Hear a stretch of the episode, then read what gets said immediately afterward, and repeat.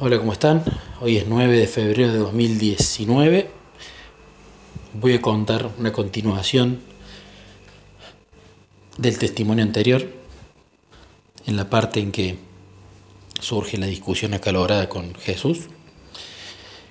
Em, cuando termino de hablar con él, agarré un libro que estoy leyendo que se llama El milagro de la conversión de Morris Benden, que lo recomiendo totalmente Morris Benden es mi autor favorito y este libro se está convirtiendo en el libro favorito que he leído, por sobre todos los demás, menos la Biblia, por supuesto.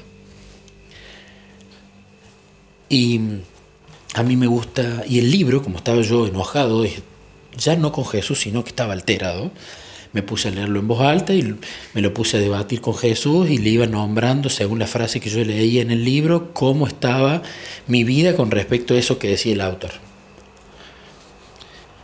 Y mm, a mí me gustan mucho las analogías. Y en ese libro hubo una, analogía con respecto al pecado, que es justamente por lo que yo estoy sufriendo en este momento. Excelente. Y el capítulo, parecía que el capítulo estaba hecho para que ese día que yo estaba enojado lo tuviese que leer, que es algo que le pasa a mucha gente. Entonces yo me di cuenta que estaba preparado ese capítulo para ese día porque sabía Jesús como yo ayer me iba a enojar y me iba a poner, me iba a alterar. Fue una bendición ese capítulo e hizo una analogía Morris Benden con respecto a las tentaciones de Jesús maravillosa que le quiero compartir. Porque en base a esa analogía, Jesús también me habló hoy que es el centro del testimonio que quiero contar. A mí las analogías me gustan mucho, Jesús lo sabe, porque con la analogía uno inmediatamente el cerebro hace sinapsis neuronal y entiende una palabra, un concepto con un ejemplo vivo y uno ya entiende todo. Y Morris Benden decía, hablaba sobre las tentaciones de Jesús, ¿no? Y decir que comúnmente se dice que Jesús tuvo que pasar todas las mismas tentaciones que nosotros pasamos. Y en realidad no, porque en realidad a Jesús, a Jesús los pecados de la ley no le eran problema, porque él a ese tipo de cosas le tenía asco, le tenía repugnancia, aborrecía el pecado. Y es acá donde Morris Benden da un ejemplo y cuenta que hay un rumor de una estrella de rock que un día estaba en el escenario y saca una copa y se la entrega al público, una copa vacía. El público empieza a escupir en esa copa hasta que la copa rebalsa, le vuelve la copa al escenario a esta estrella de rock y la estrella de rock se la toma, se la bebe. Ya de solo contarlo me da asco cuando lo estaba leyendo en el libro me dio muchísimo asco. Y Morris Benden comparaba eso con tentarlo a Jesús en transgredir la ley.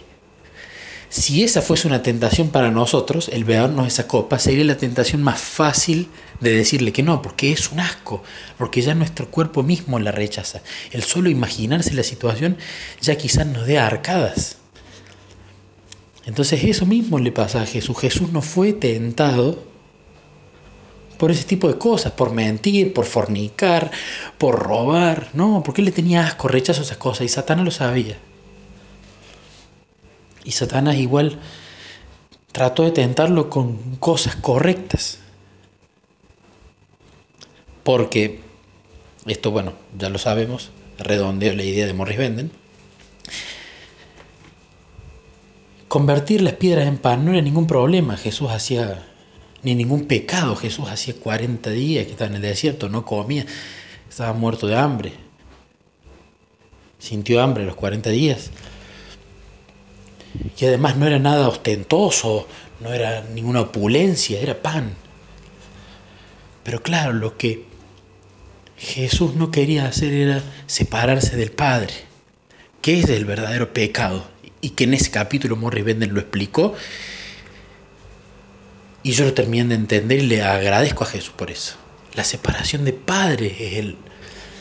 La separación de Jesús es el verdadero pecado.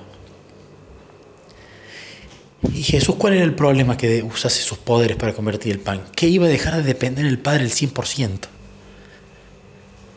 Y eso a mí me voló la cabeza. Si bien ya lo he escuchado esto con la analogía del asco, del pecado y la copa,